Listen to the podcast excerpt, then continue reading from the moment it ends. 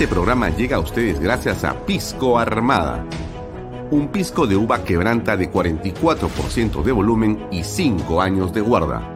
Un verdadero deleite para el paladar más exigente. Cómprelo en bodegarras.com y recuerde, tomar bebidas alcohólicas en exceso es dañino. PBM Plus, alimento para adultos con HMB proteínas, vitaminas y minerales con HMB. Vainilla y chocolate, que ayuda a mantener la fuerza de los músculos. Visita pbmplus.pe y síguenos en Facebook como pbmplus y en Instagram como arroba pbmplus.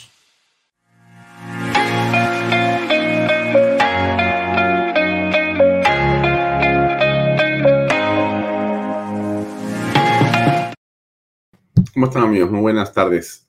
Hoy es jueves 13 de junio. Bienvenidos a una nueva edición de Bahía Talks por Canal B, el canal del Bicentenario. Bueno, para estar a tono, creo que lo primero que hay que hacer es decir gracias, ¿no? Y esto me parece que es algo que corresponde a todos en este momento, porque es un revés el sufrido el día de hoy por el equipo de todos. No se logró el objetivo llegamos hasta el repechaje, pero no logramos clasificar. Pero se hizo seguramente todo lo que estuvo en las manos de los futbolistas y del cuerpo técnico, y creo que de la hinchada peruana, para que logremos este triunfo que el día de hoy no se dio. Como todos ustedes saben, Perú eh, perdió 5 a 4 por penales con Australia y no podrá estar en el Mundial Qatar este fin de año muchas cosas que aprender en el, en el proceso, por supuesto. Yo vi eh, el partido junto con mi hijo y bueno, no siempre se gana, a veces se pierde y las derrotas siempre son también un vehículo para el aprendizaje. No solamente te fortalecen porque es parte de la templanza, los reveses que uno sufre en circunstancias diversas. Una es sin duda esta, porque el ánimo lo tienes predispuesto para algo, el ánimo nacional, la algarabía en todas partes, hay una sensación de enorme eh, esperanza por el triunfo, pero por circunstancias que no puedes manejar tú, se produce un resultado asiago, un resultado penoso, triste, que finalmente lo que hacen es eso, ¿no? Darte también una lección. Darte también una lección. O sea que hay que extraer las cosas buenas de las cosas malas.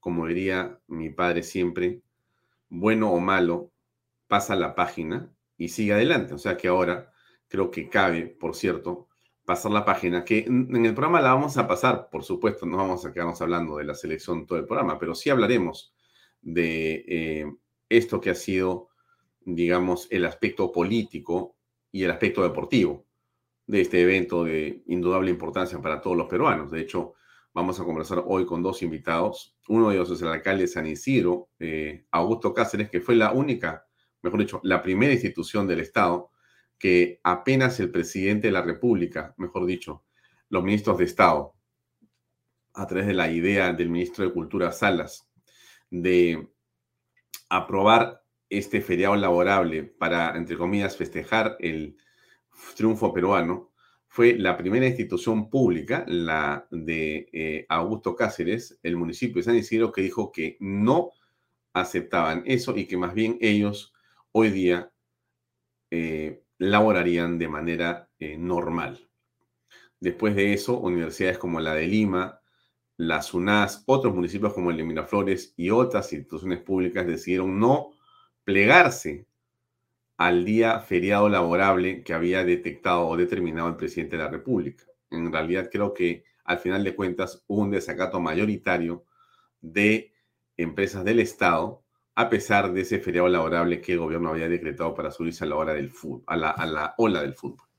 Pero en fin, eso es lo que, lo que ha ocurrido. A, a la selección hay que agradecerle, hay que agradecerle. No soy yo el especialista en fútbol, podemos eh, pasarnos bastante rato comenzar en torno a la política del fútbol, pero yo no soy un hombre que conoce de fútbol y por lo tanto me eh, más bien reservo la opinión general. Y sí le vamos a pedir a Eddie Fleischman que nos acompañe hoy en el programa para poder conversar en torno a lo que significa esto. ¿Y por qué? Porque yo sí tengo las preguntas que, aunque no soy especialista, por supuesto las tengo que hacer. ¿Qué fue lo que pasó en el partido? ¿Por qué perdimos? Eh, ¿Dónde queda la autoestima y el ánimo de los peruanos? ¿Cómo queda Gareca y el equipo nacional?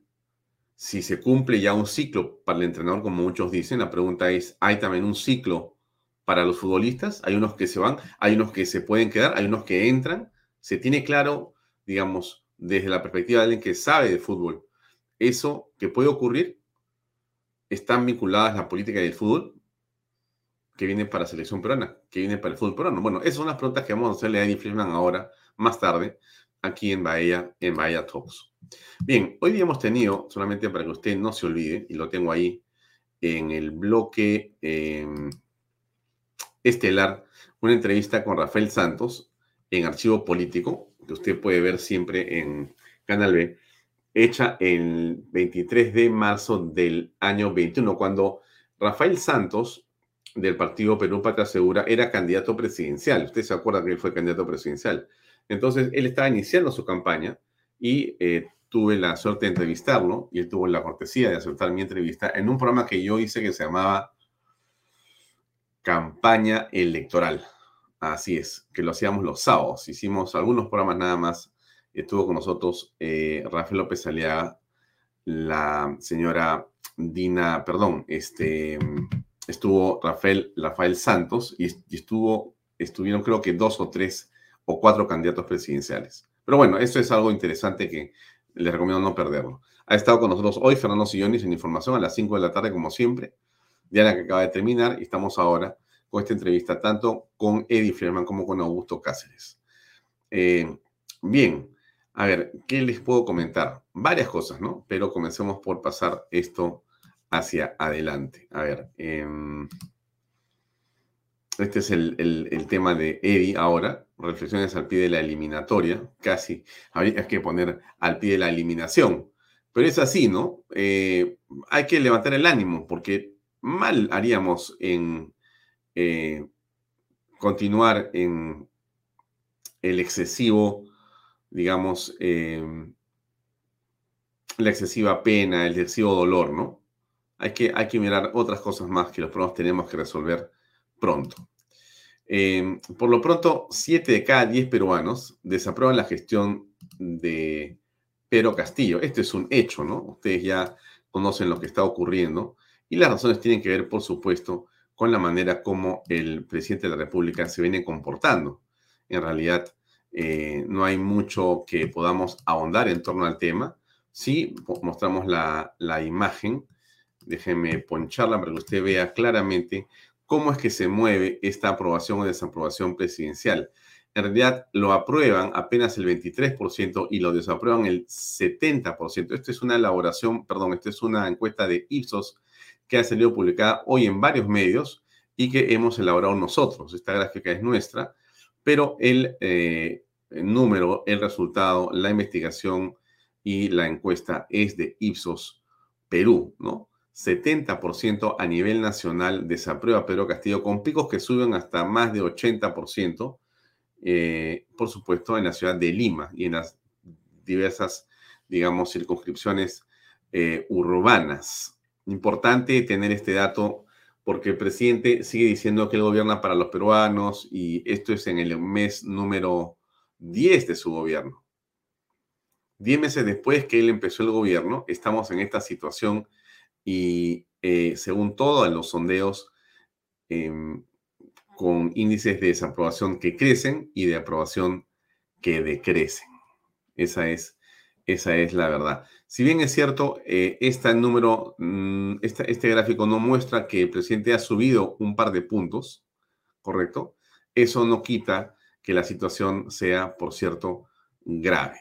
Pero, como bien dice César Nureña Osorio, gracias César por tu comentario, se acabó el circo. Lo que sigue es votar a Castillo. Bueno, mm, es un poco eh, duro el comentario de César Nureña, pero eh, nosotros creemos que sí, que el circo para el gobierno que quería subirse a la ola del fútbol ha terminado. Eso sí es verdad. Yo imagino que deben estar con la preocupación al tope en Palacio de Gobierno porque no tienen justamente lo que dice César Nureña. El circo se ha cerrado. Se ha cerrado. Y el presidente estaba locuaz, ¿no? Locuaz estaba el presidente el día, el día mm, domingo en la mañana. El presidente dijo, bueno, es el momento de, digamos, aguarle la fiesta a los que dicen que yo no soy un presidente que habla con la prensa, que no soy un presidente que está, digamos, dispuesto siempre a responder a los periodistas. Y entonces se le ocurrió buscar eh, en el canal de todos los peruanos una entrevista de una hora y pico. Aquí algunas de las declaraciones del presidente, o una de ellas nada más. Ya regular tiempo, en algunos momentos, a través del ministro de Cultura, estuvimos solicitando una entrevista al presidente de la República. Cuando vino el relator, eh, también eh, le hicimos ese comentario porque nos hizo la pregunta si es que habíamos solicitado la, entrevista al presidente y efectivamente así ha sido. Y ayer el ministro de Justicia, el, señor Félix Chero, nos confirmó que el presidente iba a hablar con la prensa. Así que eh, felizmente esta, lo que él dijo, que iba a ser una especie de bitonizo y que pronto iba a hablar con la prensa, bueno, hoy se ha materializado porque el presidente de la República ha llegado a nuestros estudios y le damos la más cordial bienvenida. Gracias por estar aquí en TV Perú. Buenos días, mi estimado Julio. Un honor estar acá frente al país, eh, dispuesto para conversar. Presidente, quiero desarrollar esta entrevista de repente en tres partes. Quisiera conversar con usted respecto de temas personales en particular, porque hay muchas respuestas que estarían pendientes de su parte respecto a temas singulares que tienen que ver con su vida personal inclusive. Luego quisiera conversar también sobre las decisiones que está tomando como presidente de la República, principalmente designaciones. Y al final quisiera conversar respecto de los resultados del viaje que ha hecho a Los Ángeles y algunas decisiones que ya en el marco de la gestión. Bueno, eh, la, entrevista dura, este, por cierto, bastante tiempo, más o menos una hora y media. Mañana la vamos a repetir nosotros en eh, Canal B, en Archivo Político, para que usted la pueda apreciar. Eh, así no va usted a ser influenciado por lo que yo le diga. ¿no? Usted la puede ver y usted saca su conclusión. Pero yo tengo una opinión, por supuesto, como también la puede tener usted a partir de mañana. Si no la vio, la va a poder ver completa. Dura una hora y media. Pero eh, más allá de la opinión de la entrevista, eh, el diario, digamos, Expreso, dice lo siguiente. Salas se reunió con periodista de TV Perú previo a entrevista con Castillo, El ministro Salas, ¿no es cierto? El periodista ha dicho que estuvo con el ministro de Justicia, si no me equivoco, escuché mal. Y dice que además eh, este periodista que se llama Julio Navarro, según lo que dice Expreso, estuvo en el despacho ministerial. Y bueno, aquí hay una nota con respecto a lo que el, el periodista dice es, en realidad nos ha caído de sorpresa esta mañana el presidente, prácticamente, ¿no es cierto? Y lo que dice eh, el diario Expreso es de que esto había sido coordinado, muy bien coordinado.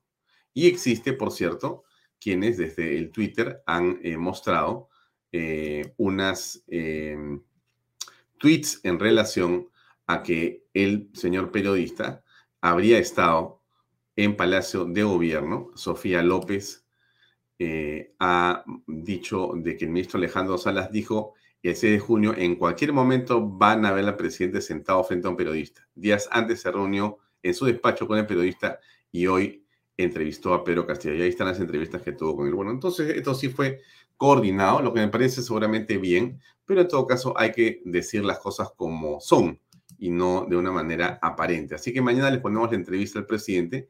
Dicho sea de paso, esta entrevista ha sido eh, ampliamente criticada, ¿no? Para también decir las cosas como son. ¿Por qué criticada? Porque el presidente, pues claro, cuando tiene a cierto tipo de, digamos, interlocutor, eh, decide no precisar, decide decir una cosa de una manera o de otra y no se apega necesariamente a los hechos rigurosos o a la verdad. Entonces el presidente se ha despachado con bastante, digamos, este, tranquilidad, con bastante holgura, pero sin apelar a los temas fundamentales. De hecho, el diario em, El Comercio hoy día publica también con respecto de esta entrevista una eh, detalle, una detallada, digamos, análisis de todo el contenido y dice que, Castillo dio eh, declaraciones falsas e imprecisas y muestra cinco de ellas. No me voy a pasar el programa hablando de esto, lo hablaremos seguramente mañana eh, in extenso. Ahora simplemente le comento que el presidente dijo un montón de cosas que en realidad no son eh, ciertas y lamentablemente eh, no se hicieron las precisiones por parte del periodista que le tocó el encargo de hacer esa entrevista en Canal 7. Bien, entonces, eh, esto era un poco lo que teníamos hasta este momento, pero había algo más que quería comentarles a ustedes. Y era, ¿qué fue lo que el reporte ha tenido hoy en la tarde como tema central en su entrega de los últimos minutos? Escuchemos, por favor, a ver, un par de minutos sobre este reporte, el telegrama nocturno del reporte. A ver, creo que está. Sí. Albedrío para terroristas. 2. Mordaza del Minjus. 3. Toledo con... 1. Albedrío para terroristas. 2. Mordaza del Minjus. 3. Toledo complicado. Soy Santiago Carranza Vélez y este es el telegrama nocturno de hoy, lunes 13 de junio, el cual llega también a través del canal B, canal del Bicentenario.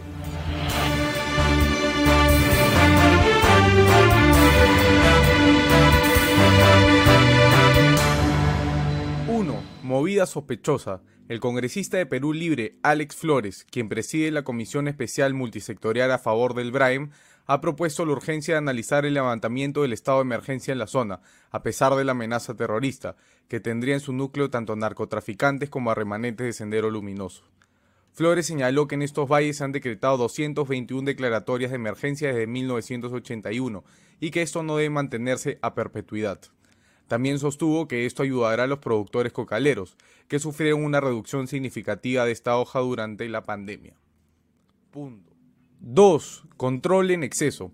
La Asociación Nacional de Periodistas del Perú, ANP, ha advertido que hay un potencial riesgo contra el ejercicio periodístico, después que el Ministerio de Justicia y Derechos Humanos presentara un proyecto en el que plantea criminalizar la investigación para casos de corrupción y de colaboración eficaz. Con este proyecto de ley se sancionaría a jueces, fiscales y policías que filtran información de sus aspirantes a colaboradores cuando se trata de casos en reserva.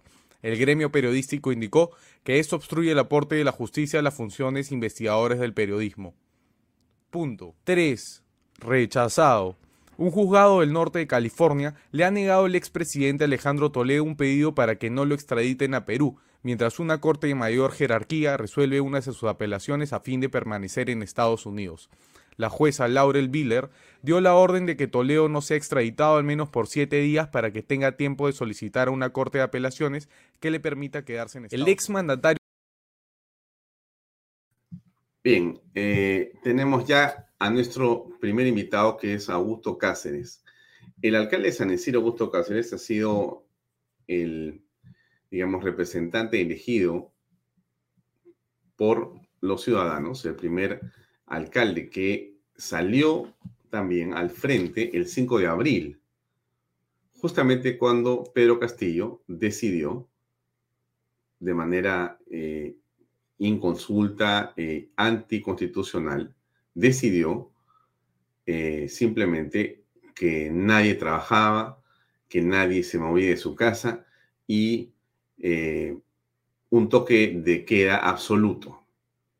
Eso lo decidió en la noche del día 4 de abril de este año. Usted se acuerda, a las 11 de la noche y media el presidente cogió eh, el canal del Estado, el módulo del Palacio, dijo, voy a dar un mensaje a la nación y dijo, mañana, por si acaso, nadie se mueve porque van a haber disturbios y nos han dicho que van a haber problemas, entonces yo he decretado que no va a haber una movilización de nadie. Nadie trabaja ni el Estado ni los privados, todos se quedan en su casa. Y puso la Fuerza Armada, la Fuerza del Orden, para cumplir esa, esa disposición. Eh, Augusto Cáceres fue el alcalde que dijo, nosotros no obedecemos, vamos a trabajar. Por supuesto, le cayó la policía al municipio, también le cayeron otras personas para decirle, oye, ¿qué pasa? Finalmente, no pasó nada con Augusto Cáceres y siguió con la municipalidad trabajando sin problemas ese 5 de abril. Usted se acuerda las marchas multitudinarias. Bueno, igual ocurrió en esta oportunidad. El presidente y su ministro de Estado, a través de su ministro Salas, queriéndose subir a la ola de entusiasmo, pues, este, enorme que el fútbol despliegue en todo el país y despierta, dijeron, hoy día lunes no va a haber eh, día laborable, entonces el Estado no va a funcionar, que los privados hagan lo mismo y hagan lo propio, todos a festejar a estar junto con la selección peruana. En una medida que era antipopul que era eh, populista, que era antitécnica, que era realmente una irresponsabilidad absoluta, absoluta, absoluta, absoluta. Pero bueno, ese es el presidente Pedro Castillo. Salió otra vez Augusto Cáceres de San Isidro con un comunicado, dijo, nosotros no aceptamos esto de ninguna manera. Bueno, ya van dos, ¿ah? creo que son tres o más. O sea que ya Augusto Cáceres está en la mira. Vamos a ver si él sabe que está en la mira, porque yo imagino que pronto le va a caer algún tipo de autoridad encima. Vamos a preguntarle a él porque está con nosotros conectado.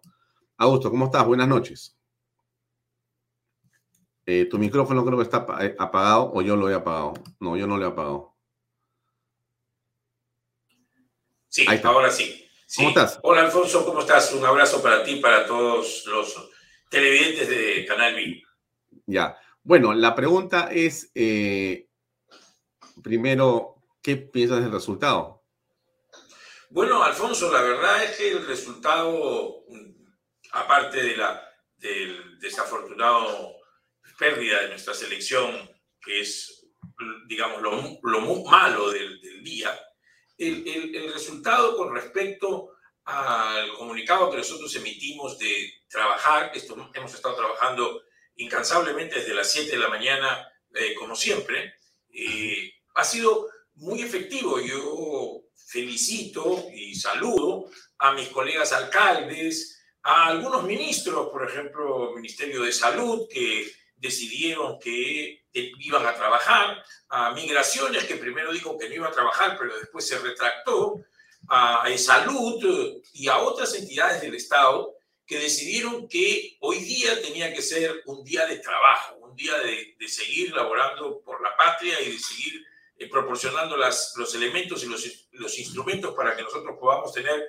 progreso y desarrollo. Entonces, bajo esas características y, y, lo que ha acontecido en todo el día de hoy es que todos hemos estado trabajando, Alfonso, todos hemos estado laborando. Eh, la municipalidad, la asistencia de nuestros trabajadores ha sido habitual, como siempre. Eh, todos este, mis compañeros trabajadores de la municipalidad han venido. Eh, todos estábamos muy ilusionados con el triunfo, por el triunfo, pero bueno, ahora seguimos laborando por la patria, seguimos como siempre. Entonces, yo creo, Alfonso, que ha sido un, un, un éxito en el sentido de que no podemos aceptar nosotros cosas absurdas. O sea, todo aquello que sea absurdo debe de ser rechazado y, no, y en mi caso, como autoridad elegida por el pueblo, que yo tengo una responsabilidad con ciudadanos, pues cumplir las, este, con lo que el pueblo a mí me ha mandado, trabajar por mis vecinos de San Isidro. Y eso hemos hecho y eso hemos, cumplido. Y como te digo, veo con mucha satisfacción que eh, el Ministerio de Salud no ha cancelado las citas, el Salud no ha cancelado las citas, eh, se han podido atender los pacientes que tenían citas que son a veces muy distantes unas de otras. Entonces, creo que hemos hecho, hemos cumplido nuestro grano de arena, como lo hicimos el 5 de abril, con mucha humildad y modestia, para que las personas y quienes tienen autoridad ahora, quienes tienen una función de autoridad, puedan este, cumplir con la misión para la cual nos ponen en el gobierno, para servir. Nosotros somos servidores públicos. Esa es la idea y creo que en ese camino todo ha, ido como debería de ser. Claro. Eh, además, Augusto, eh, tengo la impresión de que esta declaratoria de feriado no laborable lo que hacía en realidad era generar más problemas que satisfacciones, por una razón muy sencilla. Tú has comentado el tema del Ministerio Público, perdón, del Ministerio de Salud, pero tanto el MINSA como el Seguro Social, como todos sabemos, asignan eh, citas médicas para personas de diferentes edades con mucha eh, anticipación. Y a veces te dan una cita eh, a los dos meses, a los tres o a los seis meses de que tú has pedido. Y por lo tanto, esa cita hace que las personas, primero que la tengan muy presente, porque es una cita sin duda importante, pero a veces hay gente que se traslada y hace un montón de gestiones para estar el día y la hora en que la cita se va a dar. Vienen de provincias, cancelan planes, etc. Y entonces, cuando la cita está dada para el día de hoy, lunes 13, y el gobierno manda día no laborable para el sector público, podría interpretarse como que no van a haber citas médicas y todas se cancelan, ¿no es cierto? Porque eso dice la norma que ha decretado el gobierno central. Y entonces, ¿qué pasa con todas esas personas? Quedan desguarecidas, quedan realmente en el limbo. Y, mi cita, bueno, se le va a reprogramar dentro de otros seis meses y puede ser fatal. Entonces, la irresponsabilidad con que ha actuado el ministro eh, Silva de Cultura, el Consejo de Ministros y en general el presidente de la República es de un oportunismo y un populismo vergonzoso. Ustedes no han tenido ninguna represalia por esa actitud, Augusto. No, no, por el momento no. Nosotros siempre estamos a la espera de cualquier cosa que pueda suceder, pero hasta el momento no tenemos absolutamente ningún, ningún problema en cumplir con nuestras funciones de trabajo. Estamos, seguimos trabajando y laborando, eh, bueno, las, las funciones acaban a las 5 de la tarde, pero muchos funcionarios nos quedamos trabajando en nuestros puestos hasta, hasta más, más allá y, y seguimos y no hemos tenido ningún problema. Claro, porque estamos hablando no solamente de este el serenazgo, que tiene una función más allá de las 5 de la tarde, obviamente, sino de todos los servicios que tiene el municipio, que son un montón. La gente eh, a veces no repara en todas las cosas que hacen los municipios, pero en caso de San Isidro entiendo que hay una serie de servicios que tienen que ver justamente con personas de la tercera edad, con servicios médicos, que, de atenciones que tienen ustedes también, temas de carácter. o sea, no es solamente el asunto que yo cierro el municipio y ya mañana, mañana lo, lo hacemos, porque en realidad el serenazgo no puede tenerse. Así es, y, hay personas que vienen a hacer trámites, presentar documentos para licencias de funcionamiento, para licencias de construcción, es decir, una serie de cosas que tienen que ver con la actividad eh, económica. Lo otro son los servicios que nosotros brindamos. Nosotros tenemos un policlínico, tenemos una planta de oxígeno, tenemos un centro de atención para lo que es la parte de triaje. Mira, en triaje, en triaje hoy día desde las 7 de la mañana al mediodía hemos tenido 30 atenciones para descartar COVID, por ejemplo. Es decir, nosotros cumplimos una labor que es esencial para los ciudadanos y es esencial para, para que podamos vivir adecuadamente eh, en todos los municipios. No solamente hablo en el nuestro, pero específicamente en el, nuestro que tenemos con mucha, actuamos con mucha intensidad en lo que es la parte de salud, se cumple en lo que es el riego de parques y jardines, lo que es la limpieza de las calles, lo que es fiscalización para hacer que todas las, las actividades se desarrollen de manera normal. Es decir, tenemos una serie de actividades que no se pueden detener. Bien, ahora, eh, para ir terminando, eh, Augusto, ustedes con respecto de la situación en el país con respecto de eh, las marchas en relación a ese movimiento que tú has hecho que se llama Castillo Renuncia, ya si no me equivoco. ¿En qué estado se encuentra esta, esta, esta actividad? Bueno, está muy intensa, estamos muy entusiastas porque hasta el momento ya tenemos casi 20 mil cartas que hemos eh, recibido de los vecinos y que estamos enviando digitalmente al presidente de la República para que sepa que el problema es él. La carta es muy sencilla y le dice al presidente que él tiene que percatarse de que el Perú está viviendo una situación pues de desinstitucionalización de lo que es todo lo que es la República y que el responsable es él. Él tiene que entender que tiene que renunciar para que el país pueda nuevamente encontrar el rumbo que se ha perdido.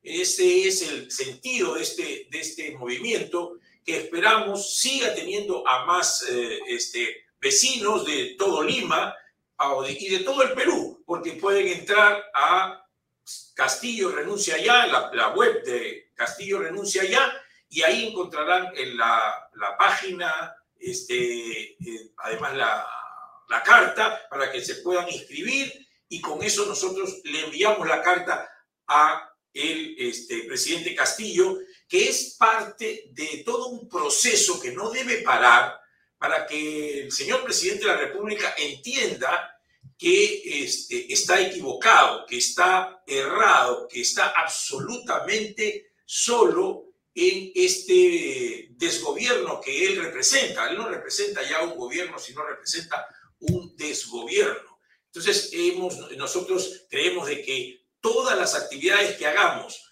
para este, lograr que el, el señor presidente Pedro Castillo Terrones entienda que debe dar un paso al costado. Él lo ha dicho ayer en su esta pues malada este, conferencia o entrevista, que no parecía entrevista, él ha dicho que si, bueno, si hay algo, si sucede algo que este, él vea, pues va a renunciar. Pues ahí está, señor este, eh, presidente, ya vamos 20 mil y pronto seremos 30 mil, y cuanto más vecinos se inscriban, más cartas le haremos llegar. Esa es la idea. Estamos en 16.803, estamos avanzando. Hoy día debemos de tener, hemos, han ingresado más cartas que las vamos a ir contabilizando. Así que tenemos una, este, una misión en todo este proceso de hacerle entender al señor Pedro Castillo Terrones que aquí hay una clara división entre los peruanos. No la que él anuncia, sino los peruanos honestos en el Perú, que somos la mayoría de los peruanos y los peruanos deshonestos que lo han acompañado en su gobierno, a él y, eh, y él que infortunadamente está enlodado por la corrupción, está enlodado por la mm. corrupción mm. y es una tristeza, pero este gobierno debe de terminar pronto. Mm, esto, este, esta web que se llama castillorenunciaya.com está a a, servicio de cualquier persona que puede ingresar entrando a esa, a esa página y aquí puede llenar el formulario, ¿no es cierto? Llenas el formulario y listo. Exacto, él, pone su nombre ahí y, marca enviar y nosotros ahí hacemos la carta. O puede descargar la carta y está acá. volverlo. Así es, ahí está. Él descarga la carta. la carta. Ahí, está, ahí está el tenor de la carta, exactamente.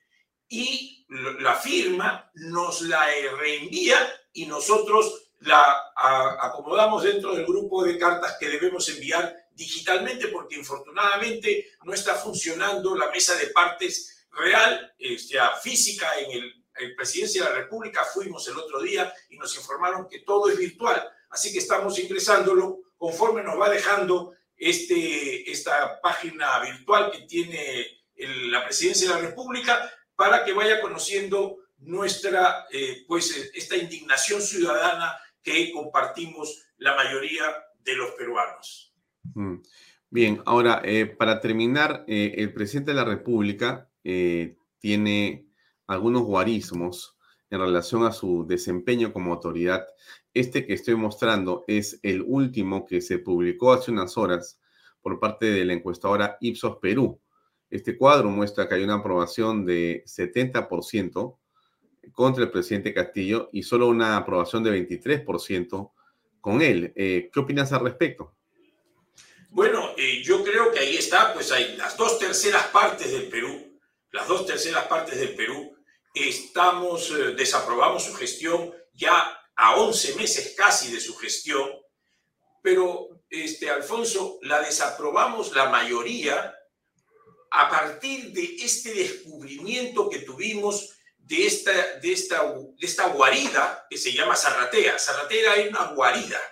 Y de, y de ahí se comenzó a desprender todo lo que se encontró. Los 20 mil dólares en el baño de, el, de, Palacio de Gobierno fueron otro golpe a, la, a, la, a, los ciudadanos, a la honestidad de los ciudadanos. Fue otro golpe. El, el, la fuga de, de Bruno Pacheco la fuga de su, de su sobrino Franz, que era su brazo derecho.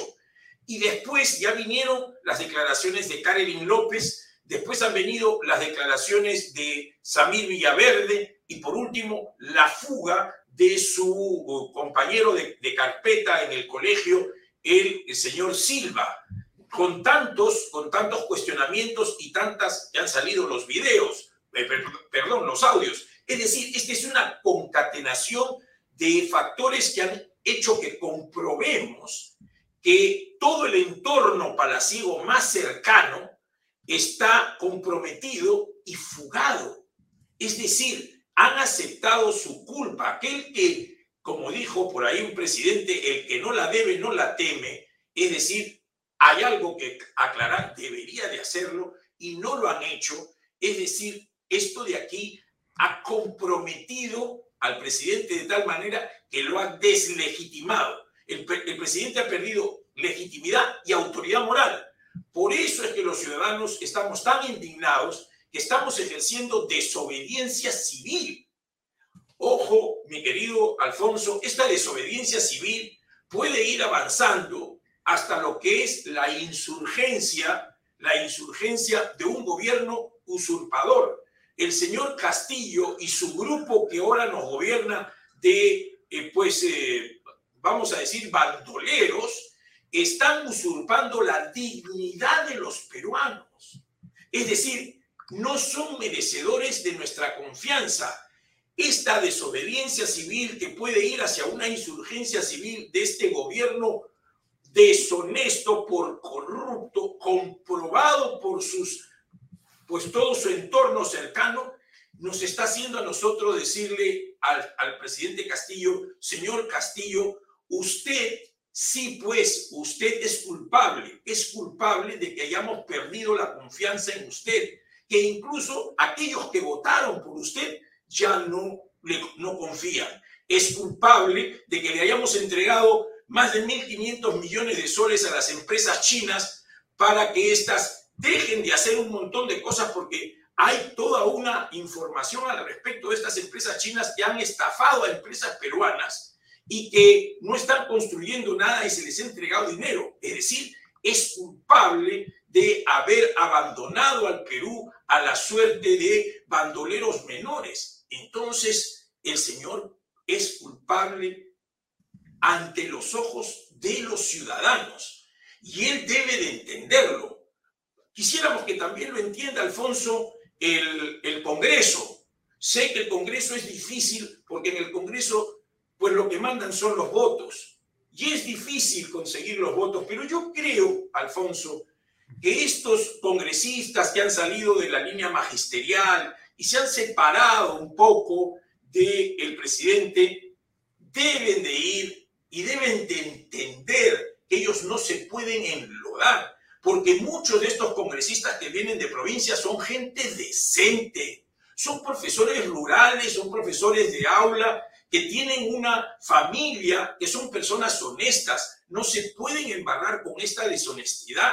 Yo no creo que ninguno de ellos esté feliz teniendo a un presidente que ellos avalan con Bruno Pacheco, con este Fran Castillo, con Juan Silva, fugados por delincuentes. No se han fugado porque ha habido eh, algún otro delito, son delincuentes. Entonces, estos profesores, estas personas que yo, que yo creo, porque la gente de provincia está muy, muy comprometida con la patria, muy honestas, deben de entender que ya no lo pueden apoyar, que es mejor que vayamos todos pues a un proceso en el cual le hagamos entender al presidente, ellos que tienen más llegada, le lleguen, deben de ir y tocarle la puerta al presidente y decirle, presidente, renuncie, y si no, ellos tienen que tomar acción haciendo solamente una sola visión, la patria por delante y la honestidad que acompañe a esa defensa de la patria. Creo que esa es nuestra misión, ser machaconamente fastidiosos con esta situación. La última eh, pregunta, si me permites, Augusto, tiene que ver con otra parte de la encuesta que pregunta lo siguiente, ¿aprueba o desaprueba que el fiscal de la Nación, Pablo Sánchez, haya resuelto iniciar la investigación al presidente Castillo por los delitos de organización criminal, tráfico de influencias y colusión agravada. 60% cree que sí y casi un 30% la desaprueba. ¿Qué piensa al respecto? Sí, yo creo que esta es una, situación un poco más compleja. Por eso es que no hay, eh, no, se equipara entre el 60 y el 70% porque no todos conocen cuál es la función del fiscal de la nación, no todos saben cómo funciona el Ministerio Público. Hay algunos que creen en la narrativa, esa narrativa que han soltado pues los esbirros del régimen de que al presidente no se le puede investigar, lo cual es absolutamente falso. Ya hay una ley que se dio en la época del presidente Paniagua eh, que dice con claridad que sí se le puede investigar. Incluso en esa ley se dice que pueden ser incluso eh, puestos a buen recaudo, es decir, se les puede dar prisión preventiva, impedimento de salida y todo lo demás en esta, este proceso de investigación. Todavía no lo entienden todos, pero a medida que lo vayan entendiendo, que se vayan dando cuenta de que el presidente está tratando de eludir responder por estas, por estas denuncias, este, esta desaprobación va a irse elevando, aprobación, perdón, aprobación se va a ir elevando y esta este desaprobación se va a ir disminuyendo. Y también en la medida, este, Alfonso, y esto infortunadamente es así, que salgan más audios y transcripciones como esta última que ha salido, en donde aparentemente ya hay una entrega directa entre un personaje, que creo que es Karelin López, directamente al presidente de la República. No sé si le ha dado 5 mil soles, 10 mil soles, lo que sea, cualquier cosa que sea, porque incluso dicen que le ha dado pues este, vestimenta. Habría que preguntarle de dónde salieron pues los liquis, la, la variedad de, de vestimentas que se hizo. O sea, ahí hay algo muy, muy importante y que le da mucha oscuridad al presidente eh, este, Castillo. El presidente Castillo es un presidente oscuro, absolutamente oscuro, que ni siquiera sus antiguos aliados, sus aparentes antiguos aliados como Cerrón, aunque no debemos de, de todo eso lo debemos de poner, ver con mucha, este, con pinzas, está diciendo que, pues, este, el Silva no era, de, no era su amigo, ahora yo comienzan a sacar, a salir del, de, a salir del barco, comienzan a saltar del barco aquellos que ven que se está hundiendo. Pero yo creo que antes que esto se hunda y sea un descalabro, no podemos permitir, Alfonso, que sea un descalabro. Yo como autoridad tengo la responsabilidad de poder emitir una opinión a mis ciudadanos yo no quiero que el país se encuentre en un descalabro, en un caos. Yo quisiera que el señor presidente presente su renuncia de manera, pues, este, absolutamente voluntaria, que el Congreso evalúe si el, el adelanto de elecciones, cómo va a ser, que haga una evaluación absolutamente libre y democrática, qué es lo que se tiene que hacer, pero que todo sea ordenado para que el país vuelva a comenzar un nuevo capítulo.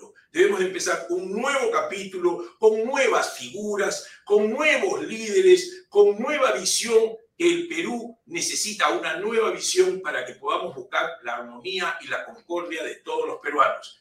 Y el, y el obstáculo para la armonía y la concordia en estos momentos se llama Pedro Castillo Terrones. Ese es lo como yo lo veo y con mucha humildad lo presento agradeciéndote por, por la deferencia.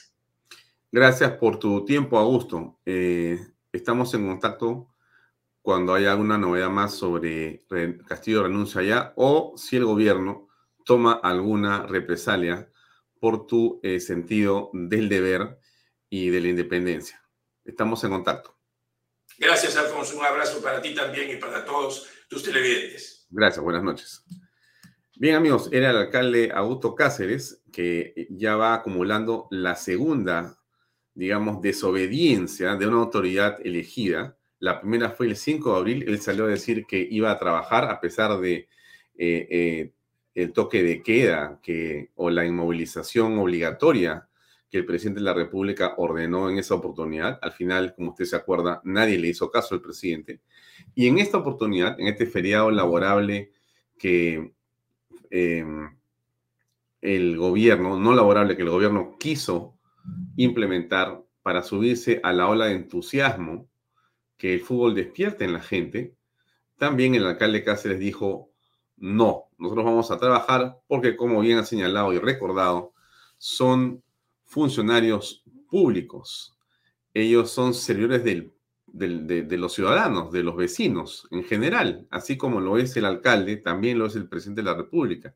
Lo que pasa es que los ministros de Estado, que ganan, por cierto, varias veces más que el alcalde, eh, deciden que no, que es un día para festejar y han traído tanta mala suerte que hemos perdido el partido. Solamente no por culpa de ellos, pero en todo caso, ahí está lo que dijo Gareca. Le pongo esta última parte antes de comenzar la entrevista con Eddie Fleischman. Ah, ya es momento después de, replantear muchas cosas, de analizar y bueno, es un momento ahora que lo único que pienso nada más es todo lo que ha ocurrido, o sea, no, tengo otra, otra, otra cosa que tengo el partido en la cabeza que me da vuelta y me da vuelta y me da vuelta, entonces es momento de, bueno, de necesitar eh, un poco de estar tranquilo y bueno, eh, una vez que lleguemos allá en Lima ver, ver eh, la situación. Claro, a ver, eh, Ricardo Gareca, yo no hablo como hombre que sabe de fútbol, solamente como una persona que le gusta, soy un aficionado como muchos de ustedes seguramente, pero sí veo el efecto de las cosas que ocurren en el país con respecto a la política. Y sin duda, Ricardo Gareca había conseguido un elemento que ningún político pudo conseguir, que es la unidad del pueblo peruano frente a un hecho incontrastable que era la eh, selección peruana el éxito en los resultados que nos habían llevado al Mundial de Rusia y que nos llevó por un camino lleno de entusiasmo en la segunda parte de esta eliminatoria hacia Qatar 2022. De hecho, han sido siete años de altos y bajos donde más han sido las alegrías que las tristezas. El día de hoy es un día, como dijimos al principio, triste para el fútbol peruano, pero también es cierto que Gareca ha estado, digamos, eh, soportando sobre sus hombros una serie de circunstancias que no eran las mejores. Como usted sabe, el fútbol peruano debe ser uno de los peores de Sudamérica. Y sin duda, lo que nosotros hemos visto, y usted también, es que era una burbuja lo que la selección representaba y hacía versus la realidad que ofrecía el fútbol local. De hecho, lo que nosotros hemos apreciado en las Copas Libertadores, que son los campeonatos de los equipos de fútbol peruanos que disputan un lugar, eh, digamos, de importancia con los otros equipos de América Latina o de América, eh, básicamente eh, lo que mostraba era siempre a equipos peruanos siendo goleados vergonzosamente. Goleados vergonzosamente. Mientras el fútbol peruano es un fútbol casi de Quijotes, ¿no? Llenos de ideales, pero con muy poco presupuesto, sin reglas claras, con una infraestructura muy complicada, sin un apoyo del gobierno. En realidad es eh, una, digamos, de las actividades que menos, digamos, em, estructura tiene, menos orden tiene. El fútbol peruano es un deporte sumamente complicado, riesgoso y sacrificado de todo punto de vista. Pero a pesar de eso, a pesar de todo lo malo que conocemos que el Perú ha tenido en el fútbol y tiene. Apareció Gareca con Juan Carlos Solitas y otra serie de personas y lograron construir un espacio exitoso. Y ese espacio exitoso ha sido un espacio muy importante y muy, pero muy plausible. Lo hecho por Ricardo Gareca merece nuestro reconocimiento, nuestro aplauso, creo que el de todas las personas. Nos ha dado muchas alegrías y por un momento nos ha eh, digamos, hecho evadir la realidad. La realidad de un país lleno de complejidades y dificultades y de un fútbol catastrófico. Entonces, como en todo, como en todo, también en el campo del deporte tenemos que trabajar de otra manera. No podemos esperar tampoco que en la política se produzcan garecas, porque no es así. No es así. Esa no es la manera de plantar seriamente ni el presente ni el futuro. Y usted lo sabe perfectamente y sabe a qué me refiero. La improvisación en la que a veces los peruanos caemos trae eh, a la larga de todas maneras un desastre. En la corta a veces se logra sortear ciertos problemas, pero somos un país que tiene que aprender a planificar su presente y su futuro. Tenemos que ser más serios en el planteamiento de las cosas nacionales. Tenemos que tener planes, personas capaces, personas que, que, conozcan del tema, que sean conocidas también, que tengan equipos donde haya meritocracia, donde haya liderazgos auténticos. Y entonces eso posiblemente nos va a llevar a un, digamos, momento mejor, ¿no? Del deporte, mejor de la política, en general me refiero, ¿no? Entonces, eh, hay, hay, lecciones que sacar del caso de Gareca, muchas, muchísimas en realidad, pero eh, no debemos eh, sino mirar con bastante objetividad lo ocurrido en ese proceso, ¿no? Hay cosas buenas, hay cosas que aprender y tenemos que sacar lecciones para el presente y futuro. ¿Quién no va a querer que se quede Gareca? Por supuesto que sí, pues, ¿no? La razón por la que yo quisiera que se quede Gareca es si Gareca puede garantizar que las bases del fútbol peruano cambien, ¿no? Pero es bien. Pero con esa condición me parece estupendo. Pero si Gareca va a ser solamente nuevamente un, un espacio, un lugar, un referente para burbuja de fútbol peruano, este, entonces vamos a llegar seguramente al término del proceso siguiente, clasificando o sin clasificar, pero sin resultados positivos que hayan reconstruido mejor o reconstruido el fútbol peruano. Ese es el tema. Bien, vamos a hablar con Eddie Fleischman. vamos a buscar a Eddie Fleischman para que nos acompañe en la siguiente entrevista.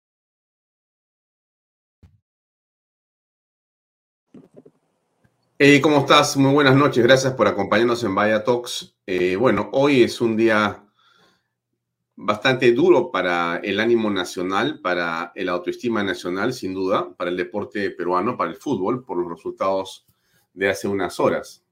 La primera pregunta que te haría eh, es, en tu opinión, ¿qué pasó?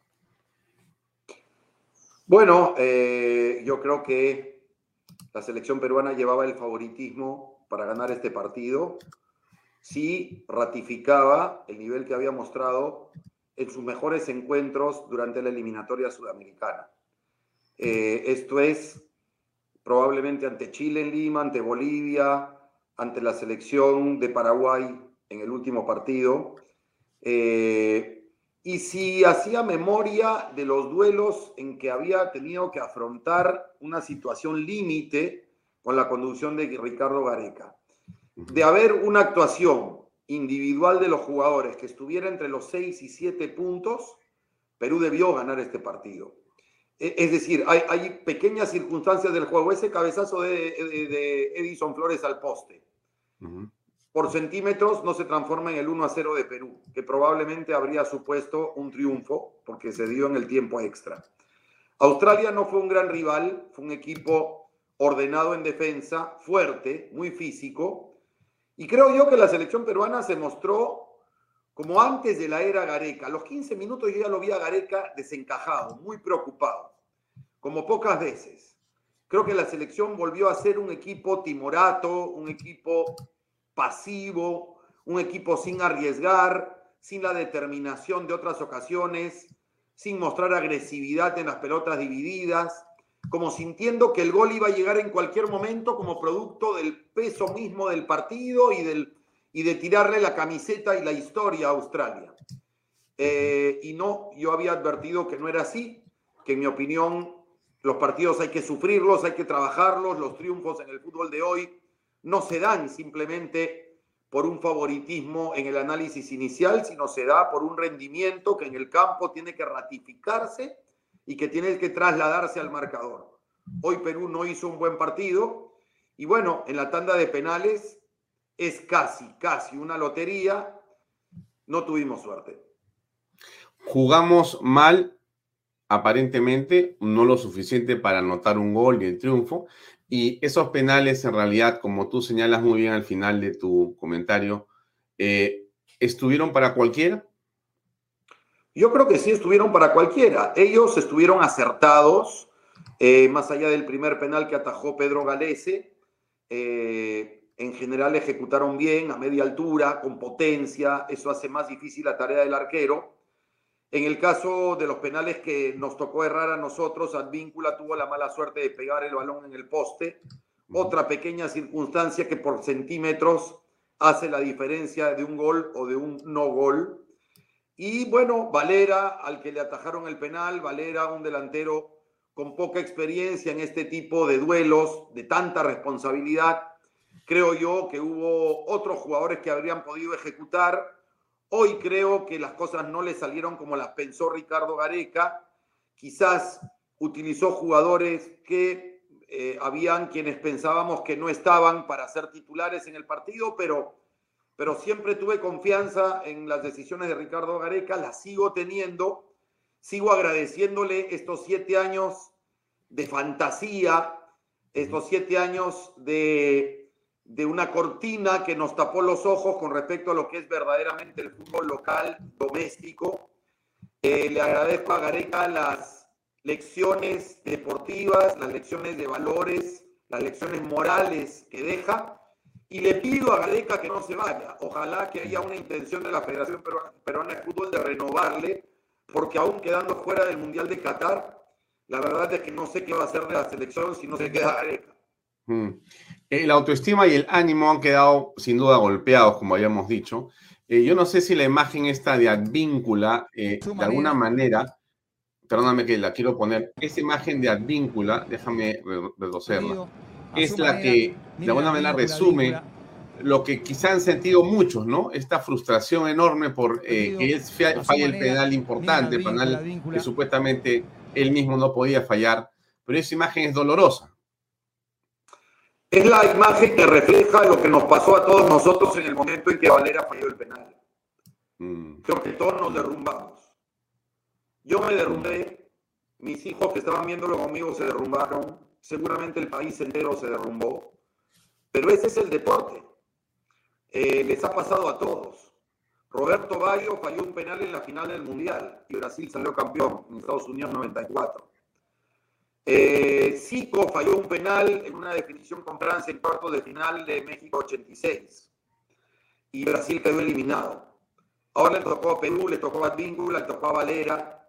En el Mundial le tocó a Cristian Cueva fallar un penal ante Dinamarca y nos cambió la historia de esa participación.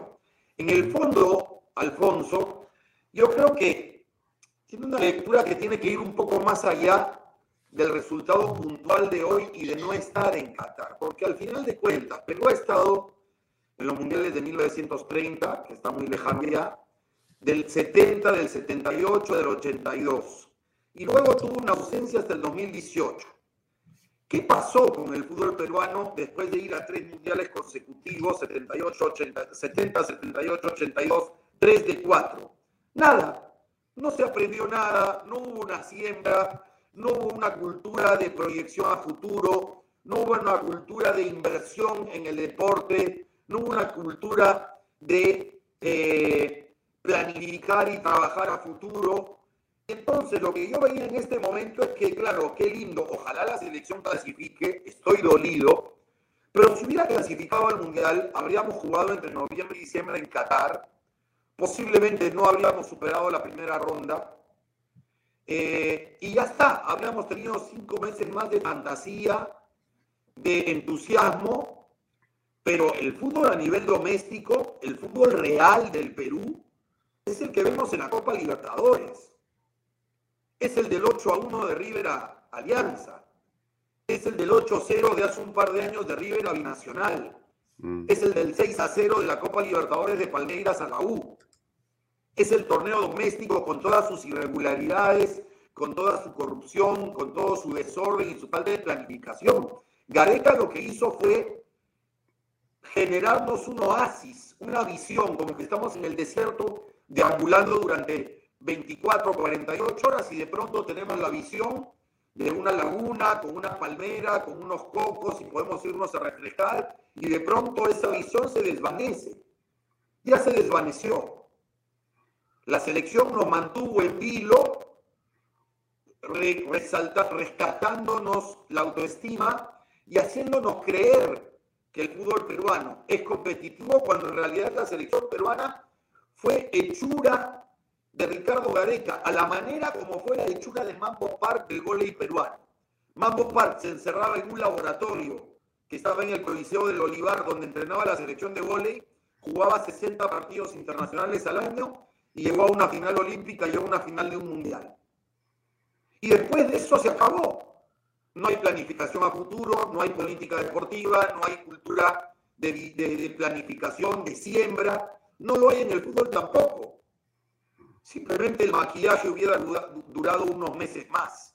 Simplemente ahora el maquillaje cayó un poco antes. Han habido varias declaraciones de Gareca. Quizá pongo esta. Que la no clasificación era una posibilidad.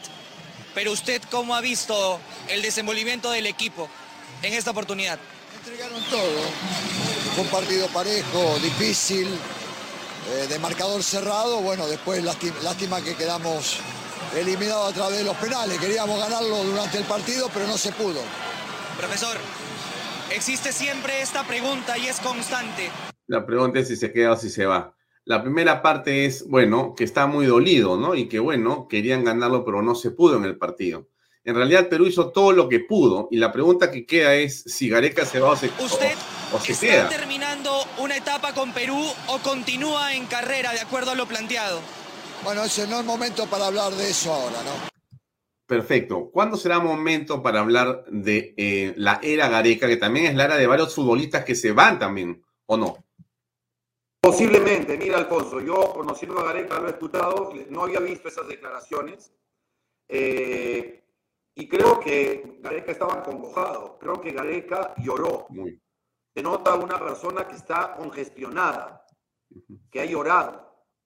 Gareca se comprometió con el Perú como muchos quisiéramos que hubiera otros peruanos que se comprometan. Correcto. Eh, yo espero que no termine su ciclo y que se insista en su continuidad, pero podría entender perfectamente que Gareca, sabiendo la realidad del fútbol local, busque nuevos horizontes, nuevas experiencias profesionales, nuevas vivencias y un contexto y un entorno un poco más alentador que el que ofrece en este momento el Perú.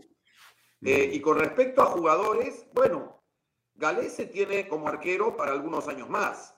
Advíncula ya pasa los 30 años, pero mientras no haya un sustituto mejor que él, él tendrá que jugar. Zambrano, Callens, Trauco, no lo sé, está López detrás. Pero hay jugadores como, por ejemplo, André Carrillo ya supera los 30 años, Cristian Cueva ya supera los 30 años, La Padula supera los 30 años. Eh, no, Tapia no, Aquino no, ellos todavía tienen para rato, Sergio Peña también. Pero hay jugadores que, claro, con 32 años pueden seguir jugando en la selección y en la medida en que no vemos en el torneo peruano figuras que emerjan, que uno diga, acá hay un prospecto de crack, probablemente esta selección en su base y en la gran mayoría de jugadores siga compitiendo. Lo que sí se acabó es Guerrero y Farfán. O sea, ya Guerrero y Farfán no tienen una motivación para retomar sus carreras si no hay mundial en Qatar. Mm.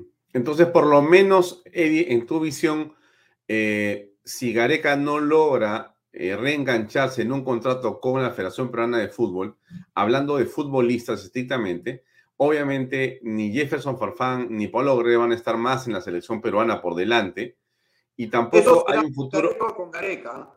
¿Cómo? Eso es con o sin Gareca. Claro, claro. Imaginando, o sea, más allá de lo que pase con Gareca, lo concreto es que es muy difícil que en un proceso nuevo estén Jefferson, Paolo, ¿no es cierto? Y que también se siga pensando en Cueva o en Carrillo porque ya le da, comienza a tener también sus efectos en, la, en, el, en el jugador. Es correcto, pero eh, Alfonso, hay una versión de que, que indica que como en el año 2024 se va a jugar la Liga de Naciones de Europa con equipos sudamericanos también, quizás en el 2023 ya empiece la eliminatoria para el 2026. Todo dependerá de los calendarios. Y yo creo que Carrillo, Cueva, todavía pueden jugar un par de años tranquilos en la selección. y en la medida en que no tienen sustitutos, pero seguimos hablando de una selección con promedio de edad muy alto. Mm. Esta selección tiene 27, 28 años en promedio de edad.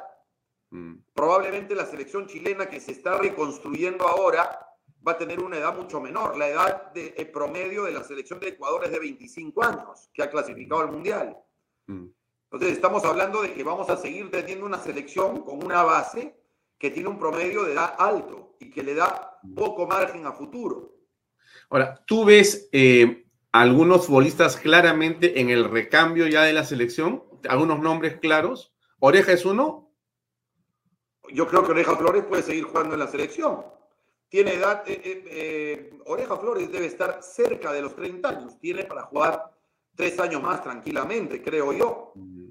Pero también depende, eh, Alfonso, porque no es una cuestión automática que uno dice, bueno, saco a este, saco a este otro, saco al tercero, sino que tengo que tener a los sustitutos. Sí, claro. Tengo que tener a los jugadores que van a tomar esas posiciones y lamentablemente en el fútbol peruano no es que ha quedado afuera Solano, eh, Guerrero, no es que ha quedado afuera un Héctor Chumpitaz, un César Cueto o un Julio César Uribe con 16, 17 años que emerge. ¿Cuáles son las figuras que, que nos ilusionan a futuro? Yo no las encuentro. Yo en el fútbol peruano no encuentro jugadores que yo diga, este chico apunta para ser de alta competencia internacional como apuntaba Farfán en sus inicios. Mm, mm. O como apuntaba Guerrero en sus inicios. O el mismo Juan Manuel Vargas en sus inicios. Mm. Bien, ahora, eh, tú en tu experiencia y en tu conocimiento del fútbol peruano, ¿imaginas algún nombre como posible, digamos, segunda opción o una tercera opción a Gareca como entrenador? Lo que más me preocupa, Alfonso, es que vuelvan las malas prácticas para elegir al técnico de la selección. Antes de Gareca, que ha durado hasta el momento siete años al frente de la selección, tuvimos más o menos 18 entrenadores en 30 años o en 35 años. 18 entrenadores. Nos acostumbramos a que después de tres malos resultados, cambio de entrenador. Arranca la eliminatoria, se pierden cuatro partidos, cambio de entrenador. Y así vimos improvisación. Se fue Brita, llegó Maturana, perdió partidos Maturana, llegó Uribe, perdió perdidos Uribe, llegó Autuori. Al poco tiempo el Congreso de la República se sacó, se, encargó de sacarlo a Autuori, asumió Ternero, que estaba de moda Ternero, que en paz descanse, por lo hecho con Cienciano. A Ternero le fue muy mal. Después vino eh, por un año Franco Navarro, por un año, un entrenador por un año. Eh, después eh, llegó a la selección Chemo del Solar, luego vino Marcarián, terminó la eliminatoria Pablo Benguechea por un año, hasta que llegó Gareca y se le dio continuidad porque clasificó. Y espero que haya instalado una cultura de entender que un trabajo colectivo no se construye en seis meses, en un año, en un año y medio. Tarda. Entonces, ¿a qué me refiero a las malas prácticas? A decir, vamos a ver al entrenador que traemos. Y dicen, tenemos que evaluar el perfil y eligen cuatro nombres para evaluar el perfil y todos tienen perfiles distintos. Uno es ofensivo, el otro es defensivo, uno tiene experiencia europea, el otro tiene experiencia en clubes, uno tiene experiencia en selección, el otro no la tiene. Entonces, tú dices, bueno, ¿cuál es el perfil que está buscando? Porque si los cuatro tienen perfil distinto, termina siendo un negociado del representante que lo trae, del, dirigente que lo va a traer y que va a morderle un, le va a sacar un, mordisco al sobre y cosas de esa naturaleza que ya se ha visto. Mm. Lo que me preocupa y lo que quisiera yo en todo caso, si Gareca no renueva, es que Gareca y Oblitas dejen contratado al entrenador, o sea, que Gareca lo sugiera, que lo converse como, Oblitas y que dejen dos nombres como alternativa para que la federación elija, pero que ellos lo sugieran. Mm. Y la misma Federación Peruana de Fútbol, ¿cómo la aprecias en este momento, dado estos resultados? Alfonso, la Federación Peruana de Fútbol no tiene representación en registros públicos. Sus estatutos no están actualizados. No tiene legalidad. Tiene, tiene reconocimiento de FIFA, pero no tiene a nivel doméstico legalidad como persona jurídica y los poderes inscritos como debe ser. El señor Lozano tiene juicios pendientes por su época como alcalde en Chongoyape, donde aparentemente hubo chongos en Trongoyape. Eh, y hay un proceso abierto al que tiene que presentarse en los próximos dos o tres días, porque tiene citaciones y según lo que se ha dicho es que si no asiste a las citaciones, será eh, declarado reo contumaz. Este es el presidente de la federación. Eh, la Federación Peruana de Fútbol es manejada por las bases departamentales, por las ligas departamentales en su mayoría, además de los equipos de primera división y una pequeña representación de árbitros y de jugadores. Eh, el torneo doméstico es un torneo que tiene un exceso de clubes, que no es competitivo, que tiene normas que lo hacen antitécnico y anticompetitivo, que no tiene una estructura de formación con profesionales en serio. Entonces, la verdad es que es que vuelvo a decirte, lo que Ricardo Gareca hizo con la selección peruana en los últimos siete años es casi un milagro frente a lo que es la realidad del fútbol en el Perú. Ahora, eh, entonces tienes una situación eh, sin duda complicada. Pareciera, Eddie, que a los peruanos el día de hoy en la tarde les cayó una especie de mazazo en la cabeza para volver a una realidad, pero sigue siendo muy duro. Había una enorme ilusión, enorme ilusión en la gente, en las calles.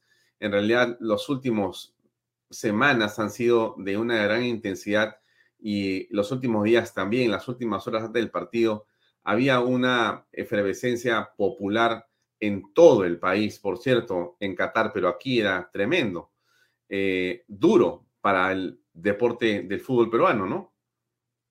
Dolorosísimo, eh, Alfonso. Mi hijo estudia en Madrid, llegó de sorpresa hoy para poder ver el partido con nosotros en familia. Eh, creo que en general el clima que se creó después del 2 a 0 ante Paraguay fue el de euforia justificada porque finalmente Perú se metía al repechaje y uno consideraba que ante el quinto de Asia, por lo general, el quinto de Sudamérica tiene que ser superior. Solo una vez antes sucedió que Australia elimine a un sudamericano en un repechaje que fue a Uruguay y también en definición por penales. Eh, pero el fútbol es eso. El fútbol es el reino de lo impredecible. Uno va en calidad de favorito, pero no tiene garantizado nada. Y probablemente aquí nos generamos una ilusión enorme, eh, también porque encontrábamos en esta posibilidad la única opción de algo que nos entusiasme, que nos una, que nos rescate el sentido de pertenencia con el país. Mm. En medio de un gobierno que está destruyendo las instituciones, que está enfrentando a los peruanos entre sí, que está ahuyentando la confianza del empresariado, que está limitando las posibilidades de empleo, que está frenando la inversión, que está deteriorando moralmente también a las diferentes instituciones de los diferentes poderes del Estado, quedaba el fútbol como factor de convocatoria. Y bueno, hoy se perdió. Así que miremos al país tal cual es. Mm. Para terminar, Eddie, eh, ¿cómo ves la vinculación? ¿Es posible la vinculación de la política con el fútbol? El gobierno trató el día de hoy eh, de eh, subirse a ese entusiasmo que hablamos con el feriado, ¿no? no laborable para supuestamente festejar resultados, pensando que iban a ganar Perú y él se iba a beneficiar con esa algarabía. ¿Qué piensas respecto de esa unión, esa unidad, esa superposición del deporte, el fútbol básicamente, con la política en el país? Que es una farsa. Para empezar, porque los motivos por los cuales Gareca llegó a meter a Perú en el repechaje, algo que era insospechado, sin Guerrero y sin Farfán y sin Alberto Rodríguez, fue producto de la planificación, del trabajo, de elegir a los mejores, y de la meritocracia. Y este es un gobierno que no cree en la meritocracia, que no cree en elegir a los mejores, que elige corruptos, que elige prontuariados, que elige incompetentes, que elige incapaces para los cargos más importantes. Entonces, es una farsa, porque ellos no creen en la meritocracia, no creen en el éxito, no admiran al ganador, no provocan el éxito en el Perú para que los demás se cuelguen en una espiral eh, ascendente de superación. No, la izquierda aquí y en todas partes del mundo cree en la mediocridad, no cree en el éxito, castiga el éxito y premia el ocio. Entonces para mí fue toda una farsa, fue quererse colgar de puro demagogos de la posibilidad de celebrar algo que no se dio. Y se chocaron contra una dura pared. Y los peruanos también. Y nos encontramos ahora en medio de la realidad. Nos quitaron el velo, nos quitaron la ilusión, nos prendieron la luz y ahora estamos viéndolo todo, incluido el estado en el que está el país. La última, te agradezco por tu tiempo, pero un mensaje final para los jóvenes del Perú, Eddie, que miran esto con un enorme entusiasmo y también con una enorme frustración o pena en este momento. ¿Qué le decimos a ellos? que los grandes éxitos vienen precedidos de grandes fracasos. Eh, Italia tiene dos mundiales consecutivos sin asistir, sin clasificar. Eh, Perú clasificó de forma milagrosa al Mundial de Rusia y alcanzó de forma milagrosa meterse en este repechaje, pero esa realidad no responde a lo que tenemos como fútbol doméstico. El país no tiene una política deportiva en sus 200 años de existencia republicana. Y yo sí impulsaría, Alfonso, una modificación constitucional para que el deporte sea incluido como un derecho y que incluya que el Estado tenga que proveer terrenos, infraestructura, facilidades y horarios en la escuela primaria, secundaria para la práctica deportiva. La pandemia nos puso frente a los ojos la importancia primordial que tiene el deporte en la salud. la, Organización Mundial de la Salud hace más de una década llegó a la conclusión de que por cada dólar que se invierte en el deporte, se ahorra 8 en presupuestos de salud, menos atenciones médicas, menos problemas psicológicos, menos consumo de medicinas, menos necesidad de medicina porque hay menos enfermedad cuando se practica más deporte. Este es uno de los pocos países del mundo donde el deporte está abandonado. Y bueno, si la eliminación de Perú ayuda a que eso cambie, ya habrá servido de algo. Pero a los jóvenes, no se desilusionen. Vencer y ser vencidos es parte de la vida y del deporte. Hay que voltear la página y encontrar un nuevo desafío inmediatamente ahora, todos, en lo personal, en lo profesional, en lo individual, en lo deportivo. muchas gracias. Hasta otra oportunidad. Muy amable. Nos vemos. Un abrazo, Alfonso. Gracias por la invitación. Y bueno, en el dolor, hermanos, va a pasar. Pero hay cosas más graves que le tienen que eh, pasar al país, cosas más graves de las cuales nos tenemos que recuperar. Buenas noches. Gracias. Un abrazo. Bien, amigos, era Eddie Fleischman que nos acompañó unos minutos. Él estaba muy ocupado esta tarde, como ustedes se imaginan y está ocupado también en este momento y nos ha permitido conversar con él unos minutos. Eh, son las 7.50, vamos a una breve pausa con el anuncio y los anunciantes y regresamos con la parte final de Vaya. Invierta en terrenos en Paracas con Los Portales, ubicados a solo 25 minutos del aeropuerto de Pisco y ahora a muy poco tiempo de Lima por la nueva autopista. Por eso los terrenos aquí se revalorizan rápidamente. Regístrese y aproveche las ofertas online. PBM Plus, proteínas, vitaminas y minerales y ahora también con HMB, recuerde, vainilla y chocolate. No olvide que el ejercicio favorece su sistema inmune y que una buena alimentación es su mejor defensa. Compre PBM en boticas y farmacias a nivel nacional. Para más información, visite la web pbmplus.p y sígalos en Facebook y en Instagram. Pisco puro Armada, pisco de uva quebranta de 44% de volumen y 5 años de guarda. Un verdadero deleite para el paladar más exigente. Pisco puro Armada, cómprelo en bodegarras.com. Y no se olvide que tomar bebidas alcohólicas en exceso es dañino. Bien amigos, llegamos al final de este programa. Yo me voy como comencé, dando las gracias. Creo que es lo que corresponde a, esta hora. Eh, están en Qatar, están a muchas horas de distancia, muchos kilómetros de distancia del Perú, pero a todo ese grupo de futbolistas y el cuerpo técnico, primero hay que darle nuestro agradecimiento. Creo que eso es lo más importante que hay que hacer. Han hecho un trabajo estupendo a pesar de todos los problemas y de todas las circunstancias que conocemos en nuestro país. Este ha sido un esfuerzo enorme.